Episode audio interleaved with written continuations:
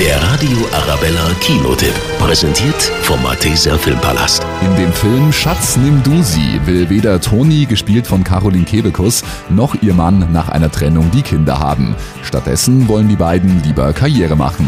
Ich soll die Leitung übernehmen. Auf Malta?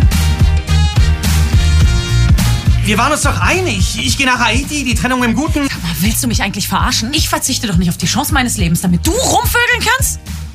Dann lassen wir die Kinder entscheiden. Aber wir müssen das ganz verantwortungsvoll angehen. Und wir versuchen nicht, sie irgendwie zu beeinflussen. Sie sollen völlig frei entscheiden. Ja, nee, ist klar. Ehrlich gesagt machen die Eltern den Kindern das Leben unfassbar schwer. Bringen die pubertierende Tochter zum Beispiel bis ins Klassenzimmer. Äh, ich bin der Marc, Emmas Papi. Und das hier, das ist der Tobias, Emmas Lieblingsbrüderchen. Mach's gut, Vierzelchen. Und isst brav dein Pausenbrot, ja? Oder schenken dem Sohn das schlechteste Geburtstagsgeschenke aller Zeiten. Was ist das? Ein heißer Stein, stufenlos einstellbar und leicht zu reinigen. Ich hoffe, du hast noch keinen. Unser Fazit, bissiger Humor und klasse Schauspieler. Schatz, nimm du sie, sorgt auf jeden Fall für einen lustigen Abend.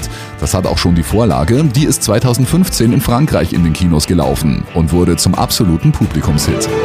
Der Radio Arabella Kinotipp. Präsentiert vom Malteser Filmpalast.